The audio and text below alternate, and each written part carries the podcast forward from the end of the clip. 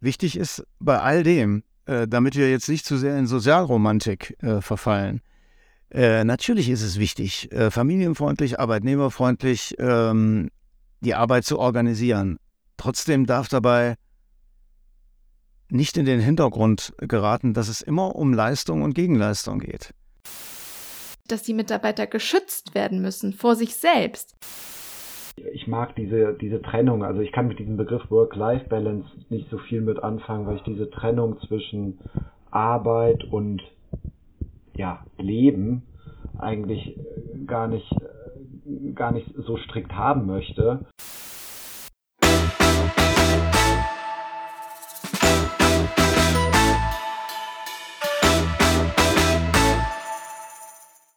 Hallo und herzlich willkommen zu Regalplatz, dem Podcast der Lebensmittelpraxis. Bei Regalplatz sprechen wir jede Woche mit einem Experten oder einer inspirierenden Persönlichkeit aus der Lebensmittelbranche. Und ordnen das Gespräch dann mit einem Experten gemeinsam ein. Mein Name ist Rainer Mier, ich bin der Chefredakteur der Lebensmittelpraxis. Und mein Name ist Elena Kuss, ich bin Redakteurin bei der Lebensmittelpraxis. Heute zu Gast Stefan Freis, er ist Leiter Controlling bei Teekanne. Leider nicht so richtig zu Gast. Herr Freis musste den Termin leider kurzfristig absagen. Und dann haben wir gemeinsam überlegt, was wir alternativ machen können. Und er hat unsere Fragen einfach als Sprachnachricht beantwortet und uns dann die Audiodateien zukommen lassen. Eigentlich passt das ja ganz wunderbar zu unserem heutigen Thema, denn wir sprechen über familienfreundliche Arbeitgeber und warum sich solche Angebote für Unternehmen lohnen. Und wenn dann da mal irgendetwas schief geht, muss man eben eine andere Lösung finden. Und das ist uns jetzt mit Herrn Freis wunderbar gelungen. Außerdem sprechen wir mit Alexandra Wachendorfer von A Priori, die seit über 20 Jahren Unternehmen berät, wie sie sich familienfreundlicher und vereinbarkeitsfreundlicher aufstellen können. Dieser Podcast wird unterstützt von Tetra Pak. Laut den Vereinten Nationen landen weltweit 931 Millionen Tonnen Lebensmittel jährlich im Müll. Besonders die Hersteller sind hier gefragt. Wie können sie ihre Lebensmittel sicherer und länger haltbar machen? Ein wichtiger Schlüssel dazu könnte sein, die keimfreie Abfüllung in Getränkekartons, wie sie zum Beispiel Tetra Pak anbietet. Mit aseptischen Verpackungstechnologien können zum Beispiel Milch oder Fruchtsäfte über Monate ungekühlt und sicher gelagert werden. Mehr Informationen dazu bietet der Hersteller unter tetrapack.de. Stefan Freis ist 2021 Vater geworden. 2022 hat er seine erste zweimonatige Elternzeit mit seiner Tochter und seiner Frau in den USA verbracht. Jetzt steht er gerade kurz vor seiner zweiten Elternzeit, wieder knapp zwei Monate, die die kleine Familie wieder im Ausland verbringen möchte. Wir haben ihn gefragt, wie wichtig es für ihn ist, bei einem familienfreundlichen Arbeitgeber angestellt zu sein. Für mich dieses ganze Thema Familienfreundlichkeit, ähm, also sowas wie, wie, wie äh, Unterstützung für Elternzeit, Homeoffice-Möglichkeiten mit großem Abstand das Wichtigste ist. Also das kann ein höheres Gehalt oder ein äh, Firmenwagen oder was es noch an, an äh, Möglichkeiten gibt, äh, kann das gar nicht aufwiegen und ähm, deswegen bin ich da sehr froh drüber, beim Unternehmen zu arbeiten, wo das auch aktiv unterstützt wird und äh, wo dran gearbeitet wird, ähm, mehr und mehr solcher Möglichkeiten auch in die Tat umzusetzen.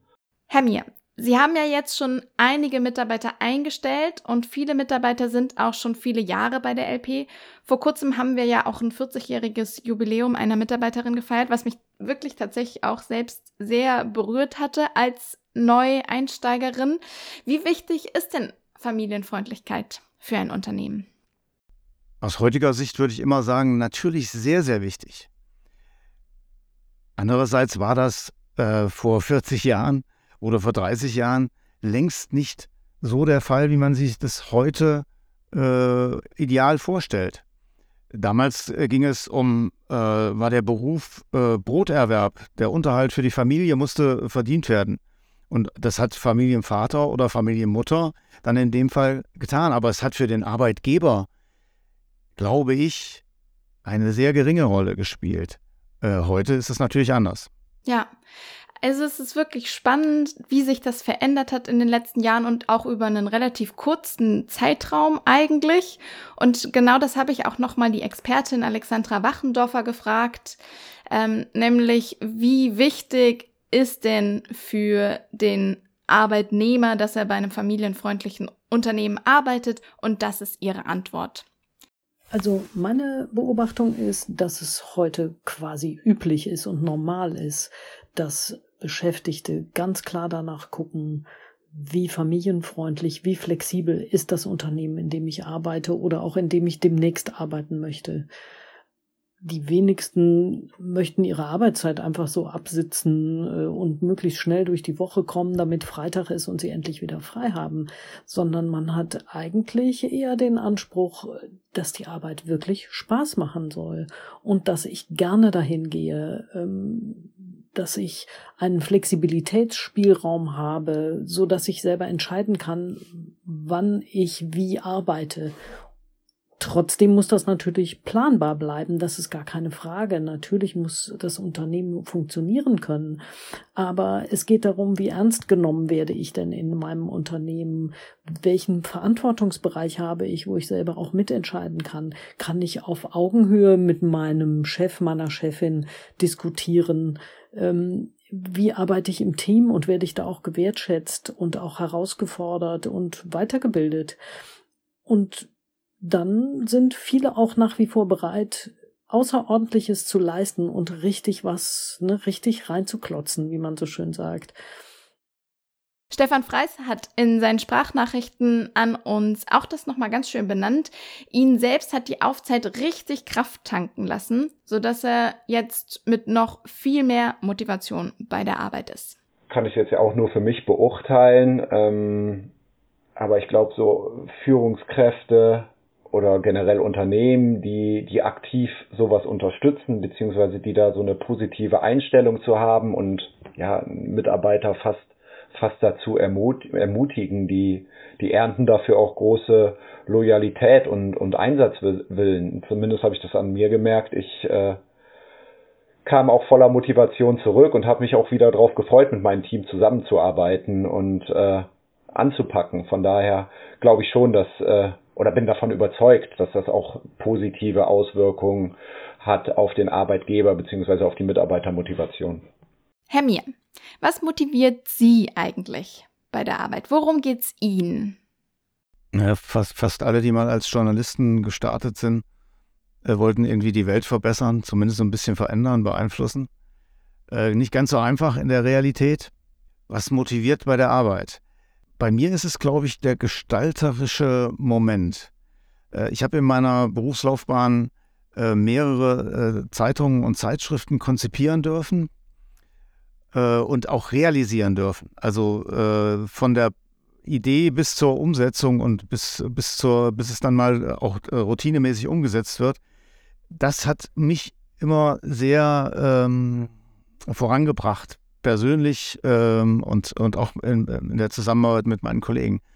Okay, dann ein bisschen spitzer gefragt. Geht es Ihnen um den Spaß bei der Arbeit? Also Spaß finde ich auch wichtig. Also äh, ich, ich, wir haben ja auch schon darüber geredet und ich rede mit allen meinen Kollegen auch darüber. Es gibt nicht den Beruf, wo es immer nur lustig ist, wo immer nur Spaß ist, wo immer nur alles Freude ist. Das kann nicht sein. Es wäre irgendwie aus meiner Sicht äh, nicht normal. Es gibt also Höhen und Tiefen, tolle Erlebnisse, aber auch negative Erlebnisse. Trotzdem ist es für mich immer wichtig gewesen, dass wenn ich am Ende des Tages oder am Ende der Woche oder des Monats einen Strich ziehe, dann muss das Positive überwiegen. Mhm. Das kann Spaß sein, es kann aber auch einfach eine gelungene Veranstaltung, die wir machen, sein. Ähm, das ist für mich das Entscheidende. Und dann äh, habe ich auch Spaß bei der Arbeit, immer wieder. Ja, ähm, ich habe das am Anfang meines Berufslebens nicht so verstanden. Immer wenn ich gesagt habe, ja, ähm, mir, mir geht's da um den, den Spaß bei der Arbeit und das ist auch der Grund, warum ich jetzt so schnell nach der Elternzeit, also nach dem Mutterschutz zurückgekommen bin, weil mir das wirklich Freude bereitet, mir das wirklich Spaß macht. Und dann wurde ich immer, ehrlich gesagt, so ein bisschen komisch angeschaut, weil Arbeit und Spaß sich ja quasi ausschließen muss. Ähm, ich hatte immer das Gefühl, dass das bei älteren Arbeitnehmern so doch sich so ein bisschen widersprochen hat. Ähm, genau, deshalb habe ich die Expertin Alexandra Wachendorfer auch genau das gefragt und sie befreit den Spaß da so ein bisschen von diesem Negativen. Und ich bin auch froh, dass sie da jetzt eigentlich so ganz offen sagen, nee, es geht schon darum, dass das unterm Strich ähm, Spaß macht. Hören wir mal rein, was sie gesagt hat.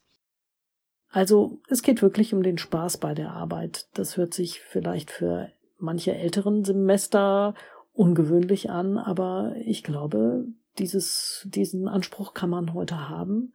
Und das ist auch richtig so, denn ich verbringe, jeder von uns verbringt einen riesigen Teil seines Lebens mit Arbeiten.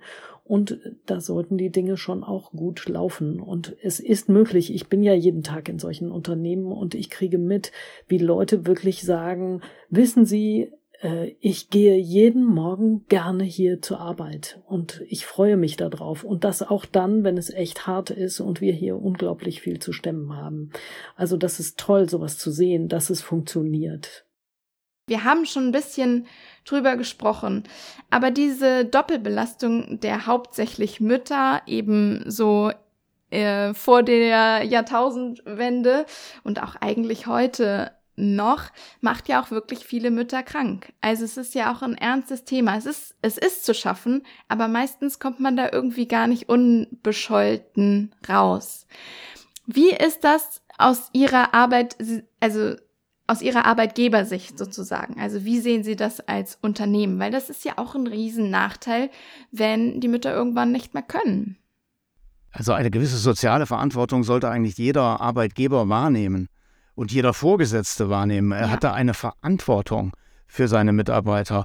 Und äh, ich, ich würde, ich hoffe, dass ich das in meinem Berufsleben einigermaßen hingekriegt habe, dass man äh, eine gewisse Sensibilität hat für äh, die Mitarbeiter. Und da geht es nicht nur darum, dass äh, man eine Mutter, die ein Kind äh, zu versorgen hat, neben dem Job, sondern es geht auch um den Kollegen, der vielleicht Probleme hat aus ganz anderen Gründen. Äh, das halte ich für enorm wichtig, weil äh, der, der, der Beruf, die Arbeit ist nun mal einfach ein ganz wesentlicher Teil des Lebens. Und das muss man positiv annehmen. Und das gilt für den Arbeitgeber natürlich genauso wie für den Arbeitnehmer. Und da ist vom Arbeitgeber absolut Sensibilität und äh, Empathie gefragt. Ja, es gibt wirklich viele Menschen, die keine Kinder haben, aber zum Beispiel pflegende Angehörige oder auch beides. Also diese riesige Be äh, ja, Menschengruppe, Personengruppe, die Arbeitnehmer ist und aber gleichzeitig noch ähm, Angehörige hat, die gepflegt werden müssen, die profitieren natürlich auch von Familienfreundlichkeit. Und da gehört das auch absolut ähm, mit dazu. Und das macht auch nochmal die Expertin Alexander Wachendorfer klar und äh, zitiert hier ein paar Studien. Studien belegen ja auch, dass weit über 70 Prozent von allen Beschäftigten äh, bereit wären, ihren Arbeitsplatz zu wechseln, wenn es woanders mehr Familienfreundlichkeit gäbe. Und Sie können sich vorstellen, was das bedeutet auf einem Arbeitsmarkt, so wie der im Moment gestrickt ist, wo wir einen mega Fachkräftemangel in ganz, ganz vielen Branchen haben. Äh, da, ne, nur Stichwort Ingenieurbereich, äh, aber natürlich auch gerade Gesundheitswesen, ähm, Einzelhandel. Es gibt so viele Bereiche, wo es wirklich so schwierig ist. Und das heißt, ähm, ich werde auch vielleicht ganz schnell abgeworben. Und das heißt, Unternehmen, die sich da gut aufstellen in dieser Richtung, äh, die werden dann auch die sein, ähm, die sozusagen absahnen, die die guten Arbeitnehmerinnen und Arbeitnehmer zu sich holen können. Und das ist schon einfach ein enormer äh, Standortvorteil, wenn ich sowas anbieten kann. Herr Miel, um, um das jetzt so einmal ganz, ganz klar zu stellen, ist die Lebensmittelpraxis, also der Lebensmittelpraxisverlag, ein familienfreundlicher Arbeitgeber? Das ist keine, das ist eigentlich fast eine gemeine Frage. Ähm, ich glaube, wir haben Nachholbedarf, um ganz ehrlich zu sein. Ähm, wir gehören ja äh, als Lebensmittelpraxisverlag äh, zu einem größeren Verlag, das ist der Landwirtschaftsverlag in Münster. Hier gibt es schon sehr, sehr viele äh, Maßnahmen und Angebote, die äh, Familien, Müttern und Vätern das Arbeiten erleichtern. Das äh, ist un in unserer kleinen Einheit äh, beim Lebensmittelpraxisverlag noch nicht in allen äh, äh Nuancen und Facetten äh, ebenfalls umgesetzt. Da haben wir sicherlich noch Nachholbedarf. Ich habe das auch noch mal die Expertin gefragt, was denn so die Kennzeichen, also die, also wie sich ein familienfreundliches Unternehmen kennzeichnen kann, was wirklich das für Maßnahmen sind, die das am Ende ausmachen. Also es gibt eine unglaubliche Vielfalt an familienfreundlichen oder mitarbeiterfreundlichen Maßnahmen. Ich bin immer wieder total begeistert zu sehen in Unternehmen, was die sich alles ausdenken und stelle auch fest, es gibt nicht irgendwie eine, eine Zusammenstellung, die optimal ist, sondern jedes Unternehmen muss für sich gucken, welche Dinge setzen wir für uns zusammen. Das ist wie so ein Puzzle. Und das ist für jedes Unternehmen was anderes, was gut zusammenpasst.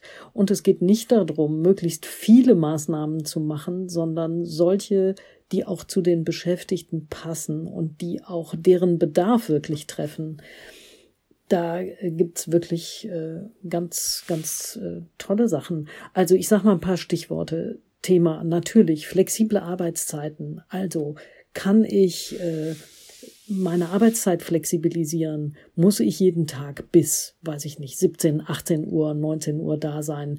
Äh, kann ich auch mal sagen, Mensch, heute ist schönes Wetter, ich will mit meinen Kindern ins Schwimmbad gehen und dafür arbeite ich dann eben abends auf dem, im Homeoffice irgendwie weiter.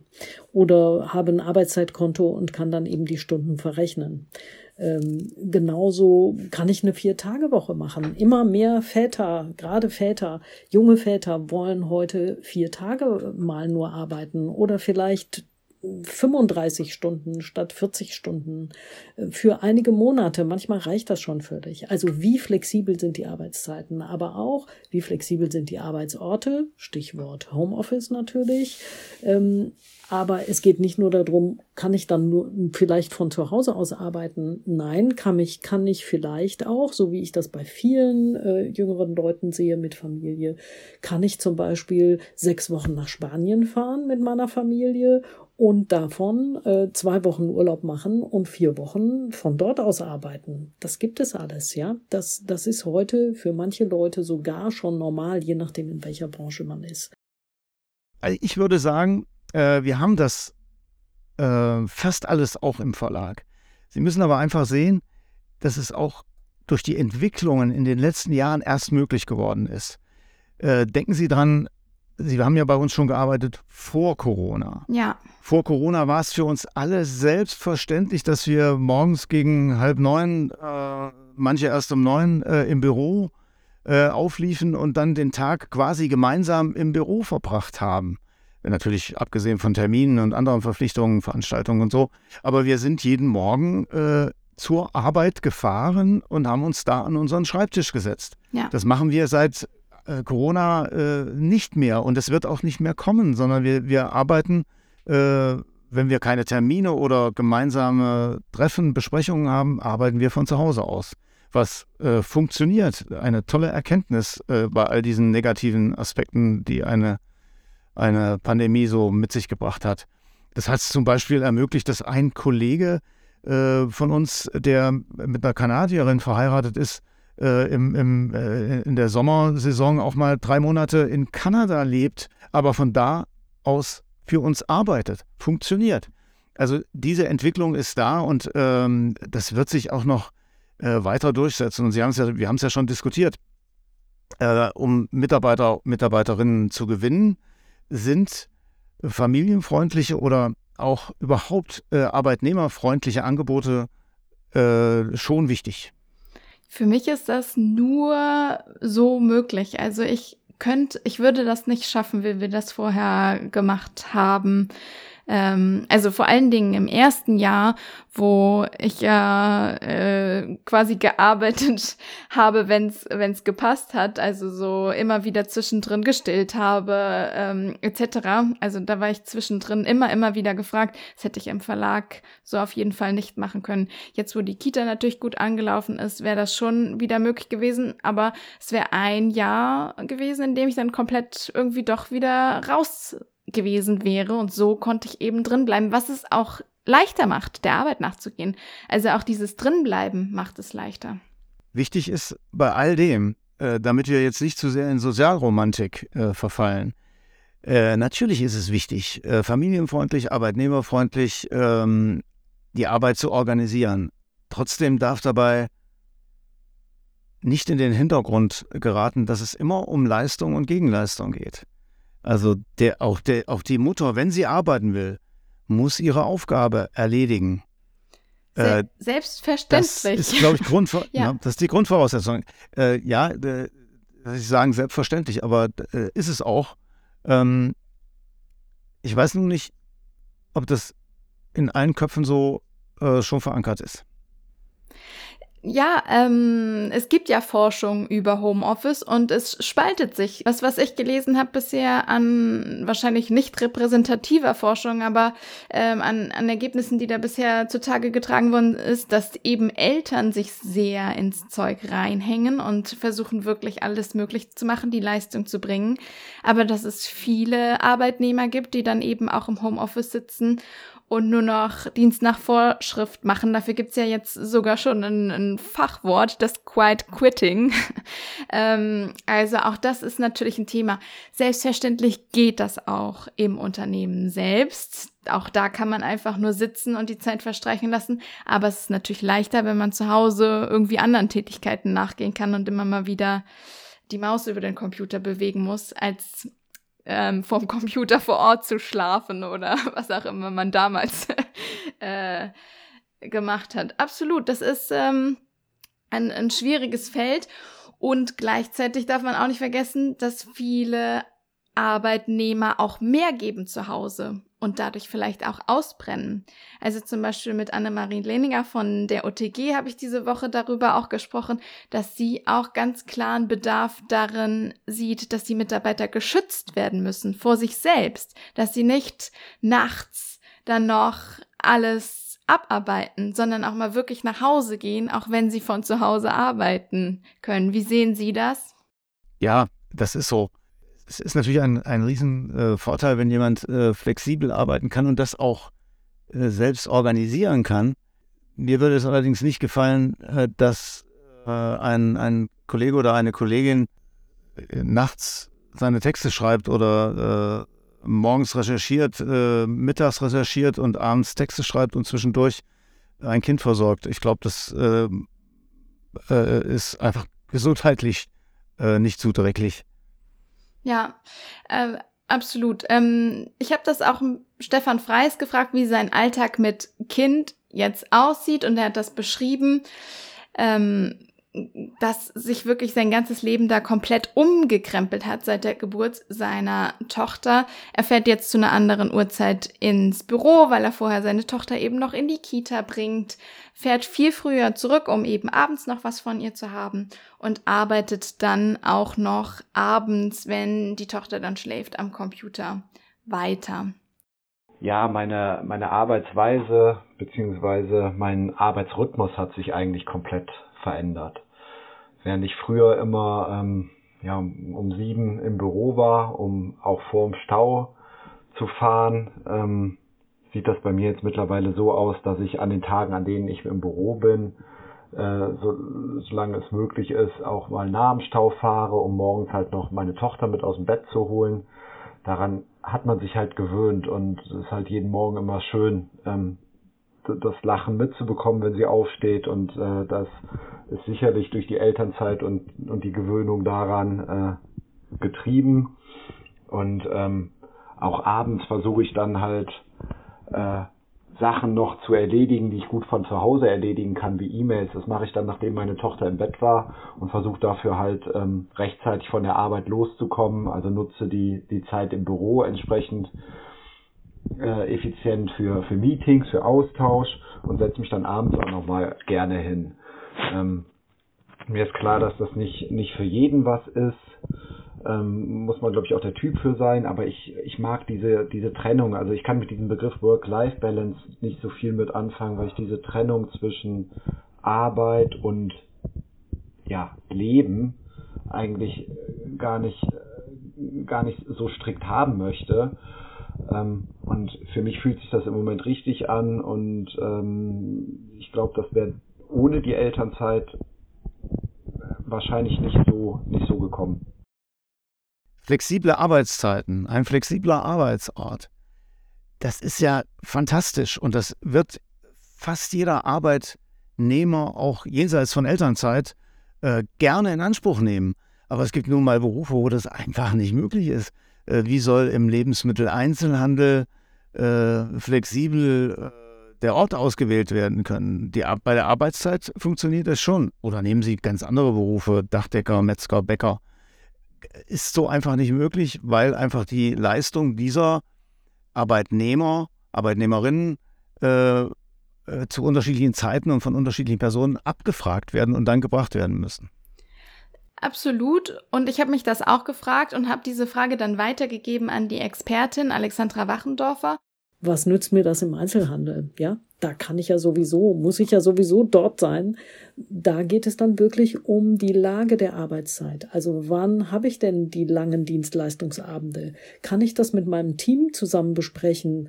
Also die meisten Unternehmen haben schon ganz viele solche Maßnahmen, die sie anbieten und umsetzen. Und manchmal wissen sie es gar nicht so genau. Wenn ich äh, in den Unternehmen, die ich zertifiziere, mit denen durch so einen Fragenkatalog gehe, dann hab, erlebe ich ganz oft, dass die Unternehmen selber feststellen, Mensch, wir haben ja schon echt eine ganze Menge und darüber müssten wir eigentlich nur mal mehr reden und damit werben. Und ähm, das ist, glaube ich, eine ganz wichtige Schaltstelle wo man ganz viel bewegen kann, ohne dass man jetzt unglaublich viel Geld ausgeben muss, um super familienfreundlich zu werden. Ja, das glaube ich ist ganz wesentlich. Es geht jetzt vielleicht gar nicht mal so sehr darum, das zu vermarkten, aber man muss es natürlich kommunizieren. Das, die große Herausforderung gerade im Lebensmitteleinzelhandel ist ja im Moment genügend und genügend ausgebildete Fachkräfte zu bekommen. Ähm, das heißt, diese Organisation, wie sie eben beschrieben worden ist, dass äh, in einem Team der eine für den anderen dann einspringt, ist im, äh, in der Realität oft gar nicht ähm, äh, zu leisten. Äh, das heißt also, das Team muss einen eventuellen Ausfall eines Kollegen, einer Kollegin auch tatsächlich ausgleichen können. Ähm, und da gibt es ja viele Fälle, wo es vielleicht nicht möglich ist und, und andere, wo es möglich ist. Also in den gut organisierten Unternehmen wird äh, das natürlich möglich sein. Genau, äh, das ist Stefan Freis auch aufgefallen.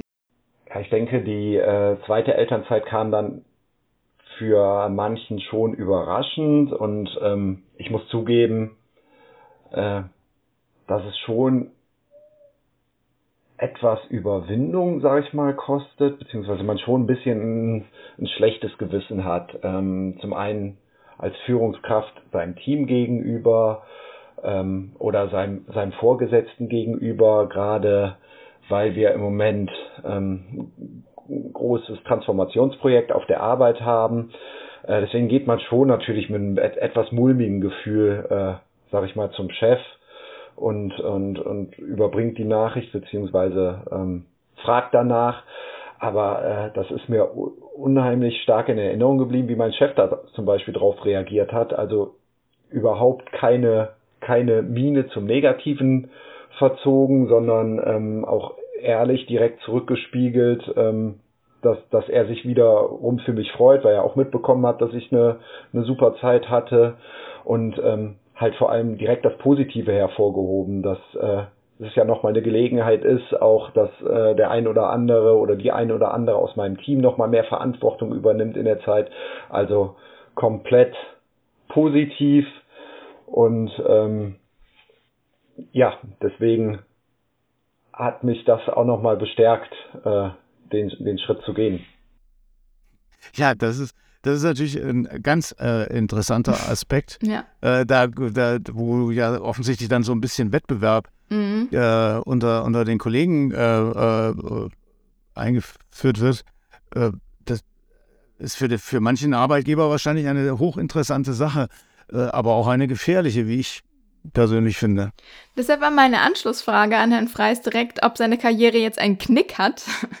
Und das war seine Antwort. Also ich, ich hoffe doch nicht. Äh, zumindest habe ich es jetzt nicht so wahrgenommen. Und ähm, es ist ja nun mal so, zwei Monate nach, nach einer Woche wieder drin im Büro fühlt es sich ja dann vom Aufgabenumfeld her und vom, von, von der Kommunikation und vom Miteinander ja so an, als wäre man gar nicht weg gewesen. Also äh, von daher, nach dem ersten Mal konnte ich da überhaupt nichts feststellen. Ich kann mir auch nicht vorstellen, dass es jetzt beim zweiten Mal so wäre. Letztlich sind es ja auch wieder nur, äh, sage ich mal, anderthalb Monate, die ich jetzt weg bin. Und ähm, ein Unternehmen sollte ja so aufgestellt sein, dass, dass man so eine Zeit auch überbrückt. Ich meine, sowas kann immer passieren äh, durch Krankheit äh, oder wie auch immer, dass jemand mal ein, zwei Monate ausfällt und äh, da kann man dann nicht direkt von einem, von einem Karriereknick sprechen. Also ein bisschen Angst ist da schon da. Aber ich hoffe das auch für ihn, dass es nicht so ist. Ähm, äh, vielleicht noch was Grundsätzliches. Ich glaube, dass äh, für jeden Menschen äh, ein Kind ein Gewinn ist, an persönlicher Entwicklung, an Reifung, an Erfahrung, an, an äh, Lebensgenuss, das bringt jeden voran, auch im Beruf, weil man manche Dinge anders sieht, weniger verbissen, weniger äh, überangestrengt. Also insofern ist das ein, ein, ein Vorteil für jeden äh, Vater und für jede Mutter, meiner Meinung nach. Aber natürlich äh, kann eine Auszeit auch ein Karriereknick sein. Das ist leider so. Sie haben es vorher selbst gesagt, wenn Sie ein Jahr raus sind aus einem Job, das ist schwer, dann wieder reinzukommen und die, die Leistung zu bringen, weil ja andere dann schon an der Stelle gearbeitet haben. Das kann ein Arbeitgeber auch schlecht auflösen. Schwere, schwer, es ist ein Dilemma und schwer zu lösen. Absolut. Und ich glaube, da geht es einfach darum, sich das bewusst zu machen und dann zu schauen, was, was möglich ist, wie man zum Beispiel die Zeit abfangen kann, abfedern kann. Auch davon hat Stefan Freis ganz intensiv erzählt, wie er eben jetzt seine zweite Elternzeit plant und da auch noch mal mehr vorbereitet hat, mehr geschaut hat als bei seiner ersten Elternzeit, wie er eben alles gut abfangen kann und dann auch, dass es so ein bisschen smoother abgeht. Ich habe das auch die Expertin Frau Wachendorfer nochmal gefragt, wie sie das sieht und wir haben da vor allen Dingen dann nochmal drüber diskutiert, inwiefern die Wichtigkeit zunehmen wird, dass ein Unternehmen familienfreundlich ist. Wichtiger Punkt. Die Relevanz wird noch weiter ganz deutlich zunehmen. Die Ansprüche der Beschäftigten werden zunehmen. Äh, und Unternehmen, die da wendig sind, die Flexibilität haben, die die Beschäftigten mit ins Boot holen und sagen, ja, mit ihnen zusammen werden wir das machen oder mit euch zusammen werden wir das machen. Wir werden das gemeinsam gestalten. Das werden die sein, die natürlich äh, da ganz stark von profitieren werden. Früher, als ähm, ich sozusagen mit der Thematik mal angefangen habe, so vor 25 Jahren, da war es wirklich so, dass es ähm, so ein paar, einige, wenige einige Unternehmen gab, äh, die, wo der Chef dann so in so einer ganz väterlichen Weise ähm, bestimmte Beschäftigte äh, gefördert hat und denen irgendwelche Vorteile ermöglicht hat und gesagt hat, na ja, dann dürfen sie jetzt mal früher gehen, ja. Ähm, aber das war natürlich von so einer Haltung geprägt, ich sag mal von oben nach unten, ja. Und das ist heute vollkommen anders. Ähm, heute muss ein Betrieb, kann Betrieb nicht mehr davon leben, zu sagen, wir machen bei Ihnen mal eine Ausnahme und bei Ihnen eine Ausnahme, sondern es geht darum zu sagen, sich, also sich zu committen. Darum geht es, sich zu committen und klar zu machen, unsere Freiräume, unsere Flexibilitäten, die gelten erstmal für alle. Und jeder, jede bei uns hat ein, quasi ein Recht darauf, dass wir gucken, ob es eine Lösung gibt in einer familiär belastenden Situation. Und wenn ich das vermitteln kann, dann, dann kann ich dieses Plus komplett ausschöpfen. Es geht nicht darum, dass alle jetzt Teilzeit machen können oder dass alle 100% Homeoffice machen können.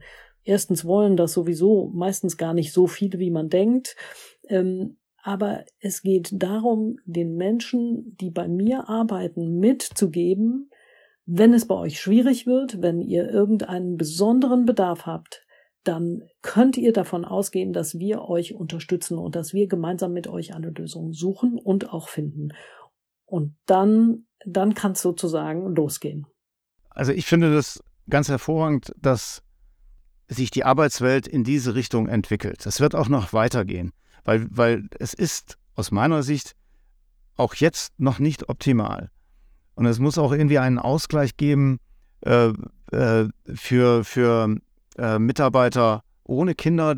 Die darf man jetzt nicht als, ähm, wie soll ich sagen, weniger wertvoll empfinden. Äh, das ist auch so eine bisschen gefährliche Entwicklung. Ähm, äh, Mitarbeiter sind alle wertvoll für ein Unternehmen und ähm, ein, ein, ein, ein sozialer Umgang mit Mitarbeitern und Mitarbeiterinnen halte ich für, für grundsätzlich erfolgsentscheidend für ein Unternehmen.